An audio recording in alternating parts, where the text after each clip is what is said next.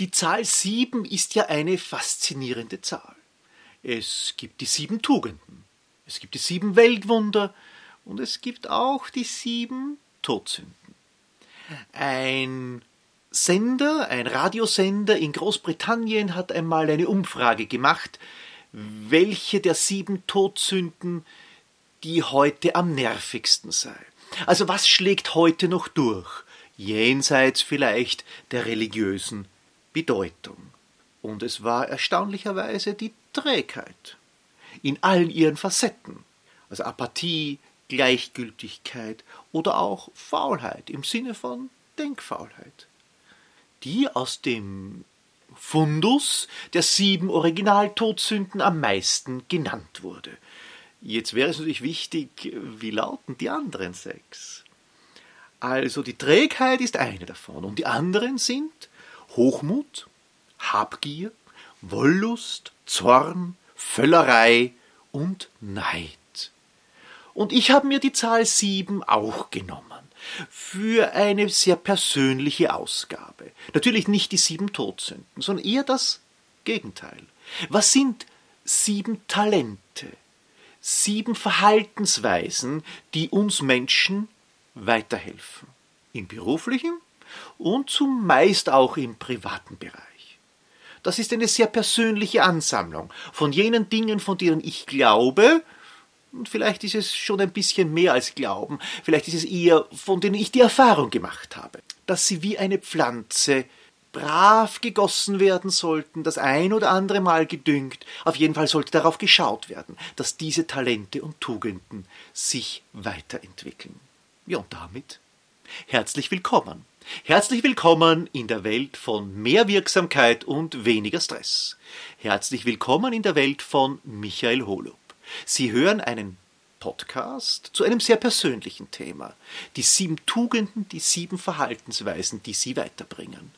Nehmen Sie sich das, was Ihnen gefällt, gerne mit und lassen Sie das, was Ihnen nicht so gut gefällt, vielleicht beiseite. Ich wünsche Ihnen dazu viel Vergnügen.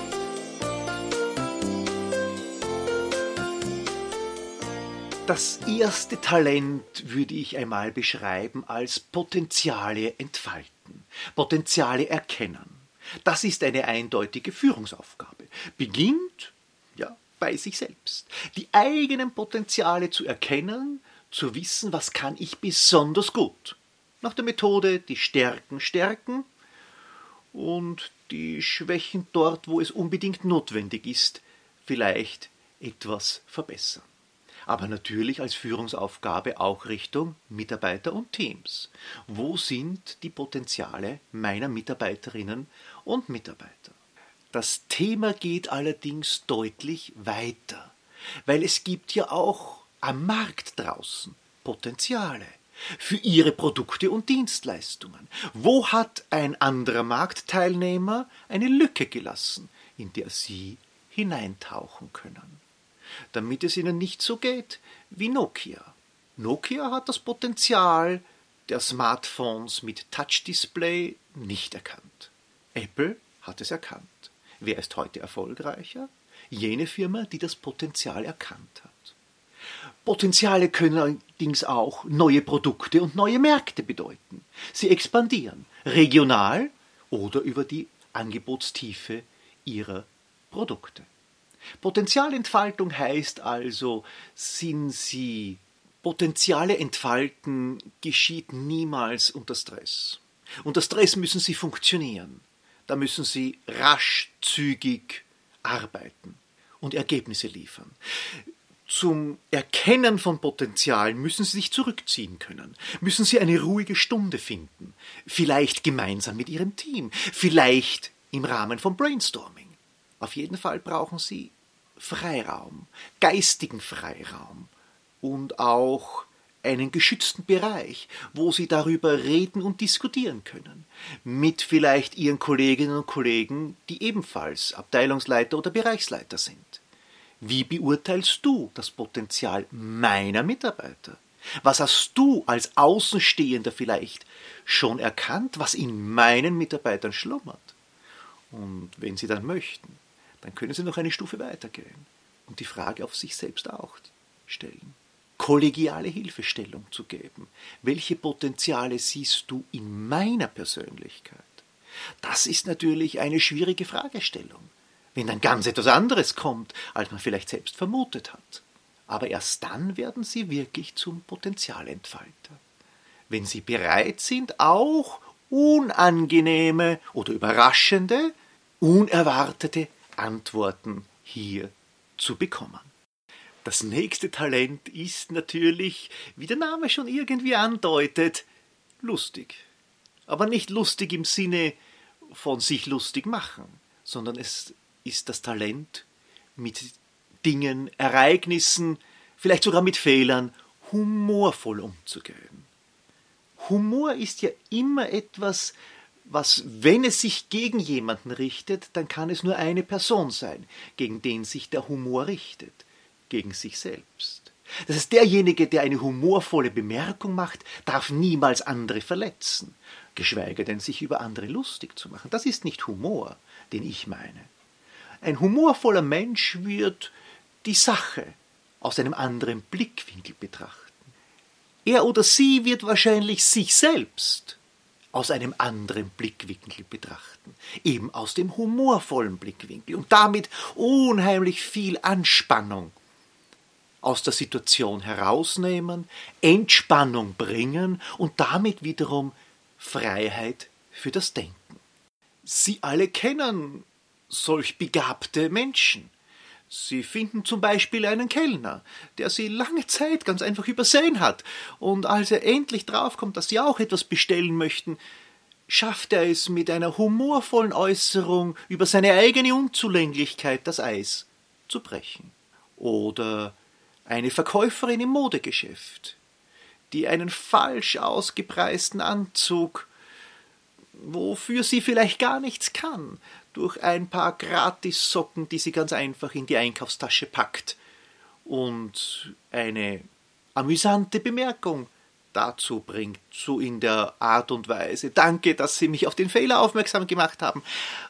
Wird nicht mehr vorkommen und beehren Sie uns als Kunde bitte weiterhin.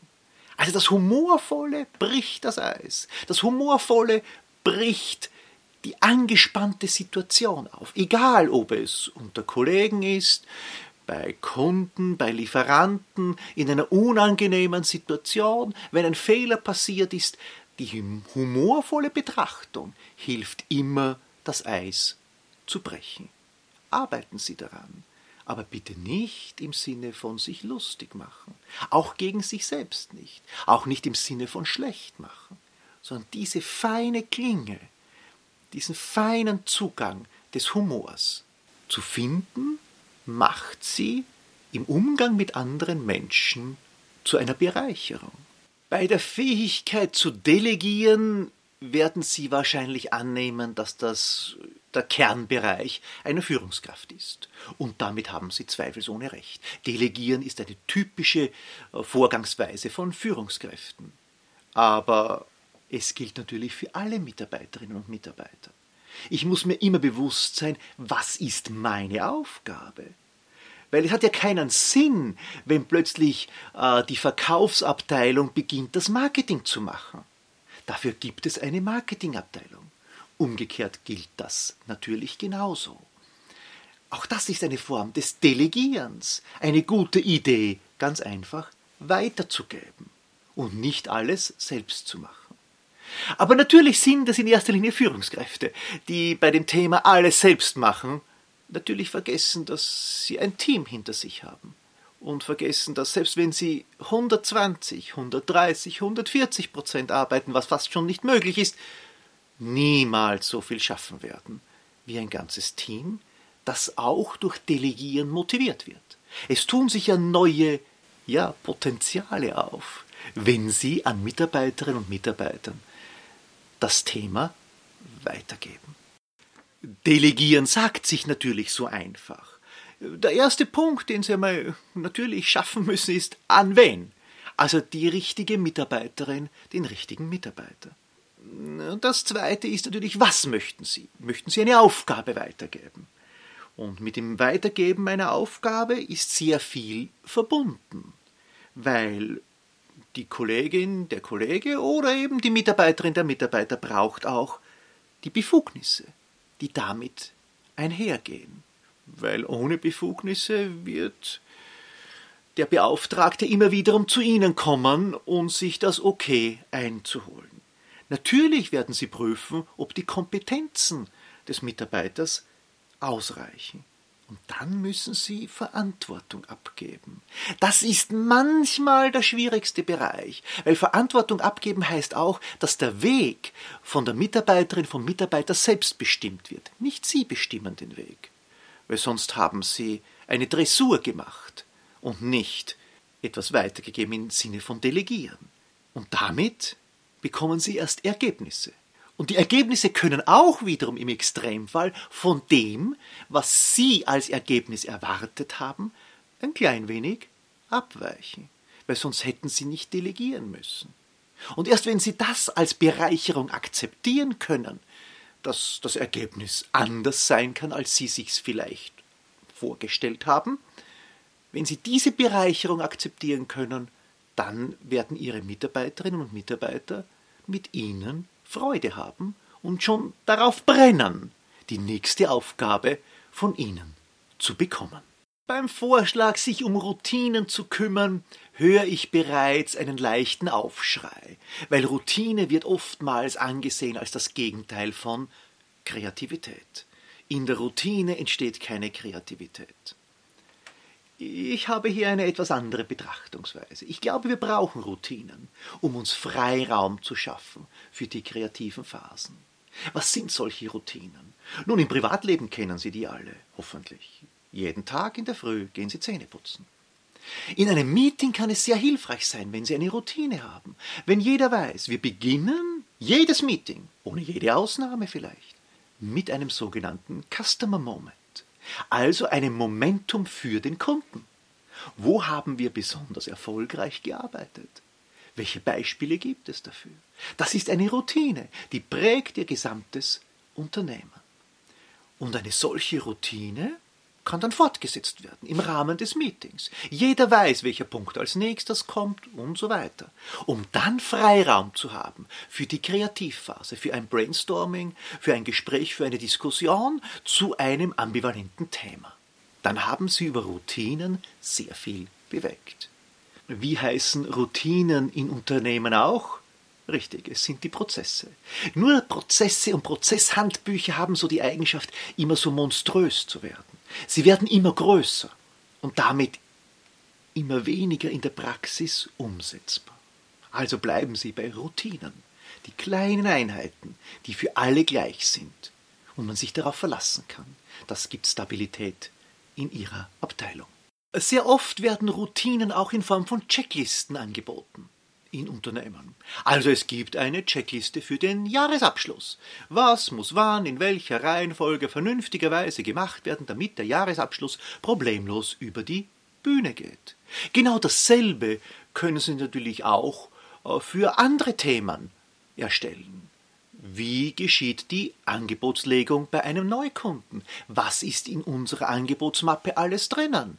Und wer hat wofür die Verantwortung. Genau dasselbe können Sie natürlich auch äh, für die ersten 100 Tage eines Mitarbeiters, einer Mitarbeiterin erstellen. Eine erste Mappe, wo die wichtigsten Informationen drinnen sind und wo der neue Kollege, die neue Kollegin durch die einzelnen Abteilungen geführt wird. Dann können Sie sich darauf verlassen. Dieser neue Mitarbeiter kennt, obwohl er im Marketing beginnt, auch die Buchhaltung. Er kennt aber auch die Produktion. Er kennt auch den ein oder anderen Verkaufsleiter bereits. Und umgekehrt, auch der Mitarbeiter ist bereits bekannt. Das schafft Leichtigkeit im Umgang miteinander. Und nochmals, Routinen sind dafür da, um Freiraum zu schaffen. Für die Kreativität, die wir mindestens genauso dringend benötigen. Oftmals werden wir mit einer neuen Situation konfrontiert. Insbesondere, aber nicht ausschließlich als Führungskraft. Das, was von uns scheinbar erwartet wird, oder wir glauben es, dass es erwartet wird, sind kluge Antworten. Also Lösungen, auf konkrete Probleme. In Wahrheit wissen wir aber nicht immer die Lösung für ein Thema. Aber was wir sehr wohl haben können, in unserem Gebäck sozusagen, in unserer geistigen Vorbereitung, sind die richtigen Fragen. Fragen sind ein, ein Wunderwerk für uns Menschen, weil Fragen führen andere Menschen wiederum zum Nachdenken, egal in welcher Situation sie sind. Also jeder Verkäufer kennt das natürlich. Wer fragt, führt. Kluge Fragen in der Bedarfserhebungsphase bei einem Kunden, das ist ja wohl das Mindeste, was ein Verkäufer können muss. Aber es gilt für fast alle Bereiche. In sehr vielen Bereichen können Sie durch eine geschickt gestellte Frage, unter uns gesagt, es kann auch manchmal eine ungeschickt gestellte Frage sein, komplett neue Gedankengänge eröffnen, bei sich selbst und bei Ihrem vis-à-vis. -vis. Also immer, wenn Sie das Gefühl haben, hier stehe ich eigentlich an. Denken Sie dran. Eine gute Frage hilft Ihnen Zeit zu gewinnen, erstens, und zweitens ist meist ja ein, eine Eröffnung. Es macht sich eine Türe auf zu einer komplett anderen, neuen Sichtweise. Nutzen Sie diese Möglichkeit. Es gibt natürlich unendlich viele Fragen und ich möchte jetzt äh, ein paar Beispiele bringen, durchaus aus dem Verkaufsalltag und dort auch aus einem sehr schwierigen Kapitel, wenn es um die Preisverhandlung geht oder um Einwände gegen den aktuell vorgetragenen Preis des Verkäufers. Also der Klassiker. Der Kunde sagt, das ist zu teuer. Und Ihre Antwort, Ihre Frage sozusagen könnte sein, wie groß ist die Differenz zu Ihren Vorstellungen? Bitte diese Frage müssen Sie üben, damit Sie sie ansatzlos, selbstverständlich, so en passant formulieren können. Sie werden keine Zahl vom Kunden wahrscheinlich erhalten, aber was Sie erhalten ist eine Möglichkeit, etwas hartnäckig zu bleiben. Wiederum mit etwas Humor gespickt vielleicht, den Kunden ein zweites und ein drittes Mal auf diese Fährte zu locken. Was sie auf jeden Fall erreichen, ist ein Nachdenken des Kunden. Weil der Automatismus, es ist zu teuer, der kommt ja ohne Nachdenken. Und jetzt muss der Kunde, und wird es auch tun, für sich selbst eine Entscheidung treffen. Und sagen, okay, wo liegt wirklich meine Schmerzgrenze? Ohne sie Ihnen wahrscheinlich zu nennen. Eine andere Formulierung könnte sein, was außer einem niedrigen Preis würde Ihnen noch helfen? Hier gehen Sie in eine ganz andere Richtung. Hier versuchen Sie vom Billigangebot zum Bestangebot zu kommen. Das heißt, Sie führen den Kunden auf eine Fährte, die ihm ermöglicht, trotz eines höheren Preises, aufgrund anderer Argumente, bei deren Findung er Ihnen vielleicht sogar selbst noch hilft, den Preis zu akzeptieren. Ja, und zu guter Letzt in diesen kleinen Potpourri an Beispielen, was würden Sie mir im Gegenzug bieten? So nach der Methode eines guten Verkäufers. Kein Entgegenkommen ohne ein Entgegenkommen des Kunden. Das kann jetzt eine längere Vereinbarung sein, das kann eine größere Menge sein, das kann eine automatische Nachbestellung sein, was auch immer es sein möge. Ein Angebot im Gegenzug ist wertvoll. Aber auch hier wiederum ist es die Frage, die den Kunden auf eine Fährte bringt und ihm die Möglichkeit gibt, das wissen Sie schon, den Preis, obwohl er etwas höher ist, trotzdem zu akzeptieren. Äh, die Aussage, dass der Kunde im Mittelpunkt steht, äh, findet man in jedem Prospekt und auf jeder Homepage. Aber in Wahrheit geht es doch um ein bisschen mehr. Es geht darum, ist der Kunde, weil ohne Kunde gibt es kein Geschäft.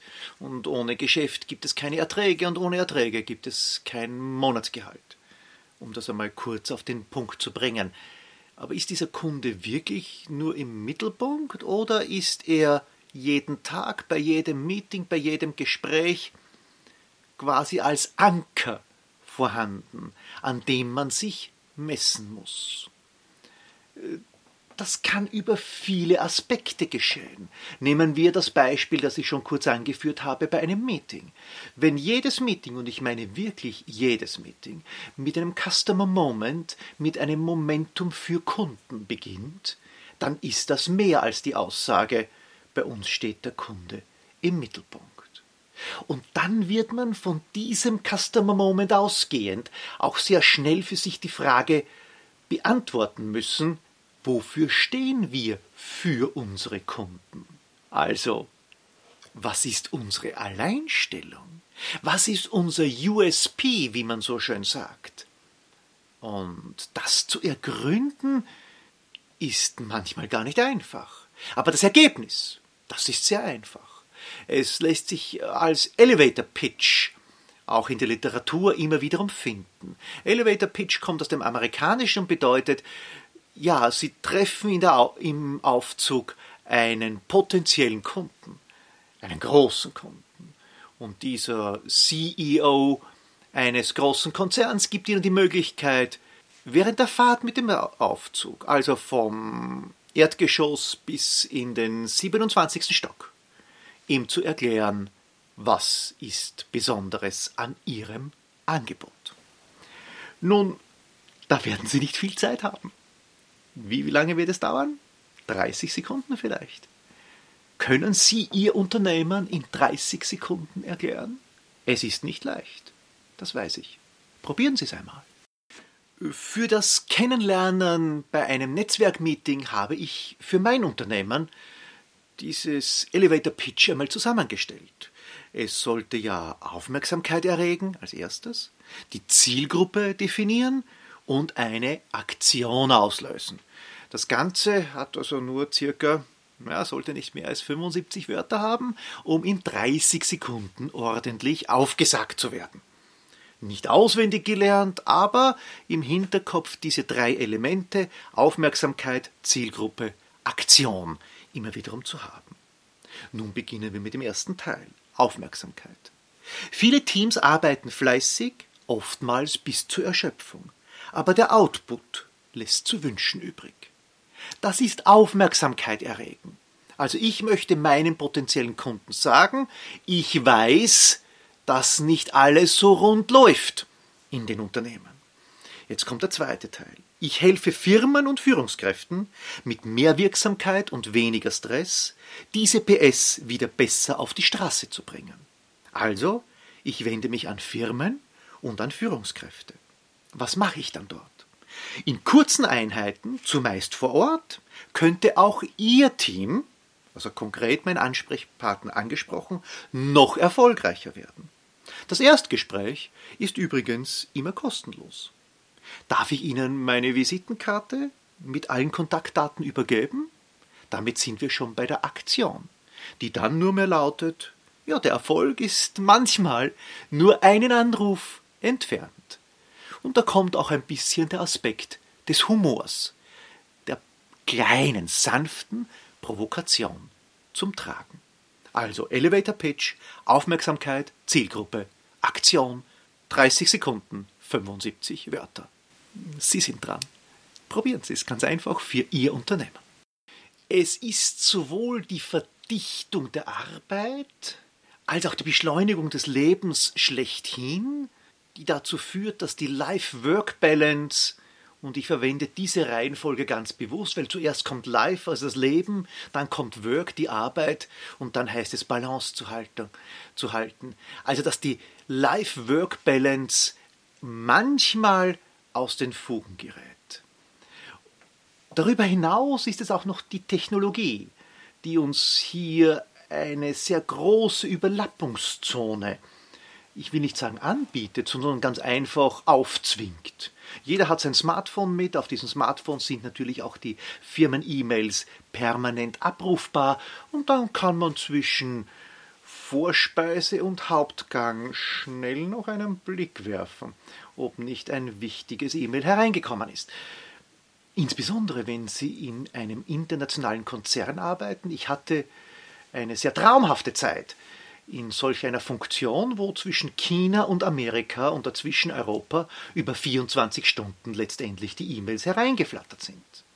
Was sollte man dann tun? Nun, zurück zu den Routinen. Für sich selbst eine Routine zurechtlegen. In welcher Zeitspanne arbeite ich und wann ist Freizeit? Aber das auch flexibel zu gestalten. Also ich habe für mich zum Beispiel festgelegt, dass es mir nicht ausmacht, jeden Tag in der Früh die E-Mails zu checken.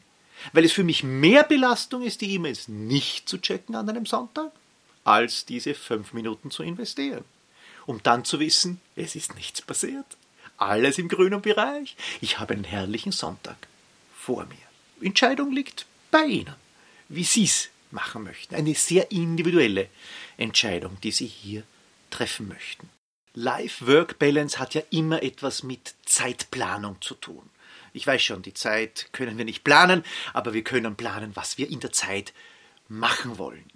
Und da sind wir ja, wenn wir beruflich sehr angespannt sind, zumeist in der Rush-Hour des Lebens, wo also sowohl Kindererziehung, äh, Hauskredit zurückzahlen, berufliche Karriere zusammenfallen und auch die partnerschaftliche Beziehung noch nicht so gefestigt ist, dass es selbstverständlich wird.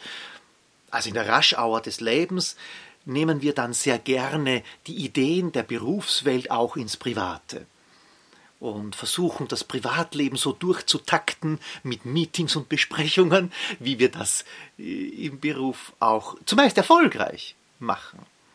Dass das nicht immer erfolgreich sein muss, dafür habe ich ein kleines, humorvolles Beispiel für Sie. Also nehmen wir mal an, eine Ehefrau darf das schildern, eines, eine Ehefrau eines allzu erfolgreichen Unternehmensberaters. So bekamen wir neulich fürs Wochenende einen Terminplan. Einen Terminplan fürs Wochenende. 10 bis 13 Uhr Zoobesuch mit der Jüngsten.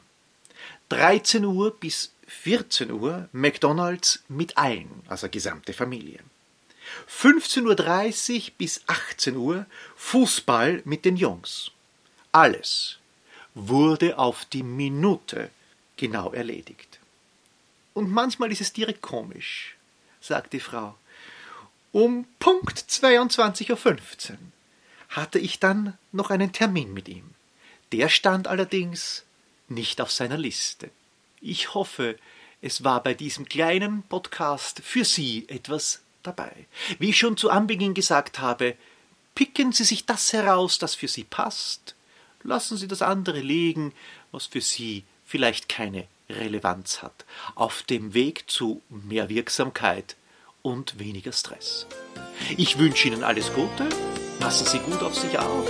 Mit diesen sieben Talenten, mit diesen sieben Eigenschaften geht es vielleicht ein kleines Stückchen leichter. Alles Gute und bis zum nächsten Mal.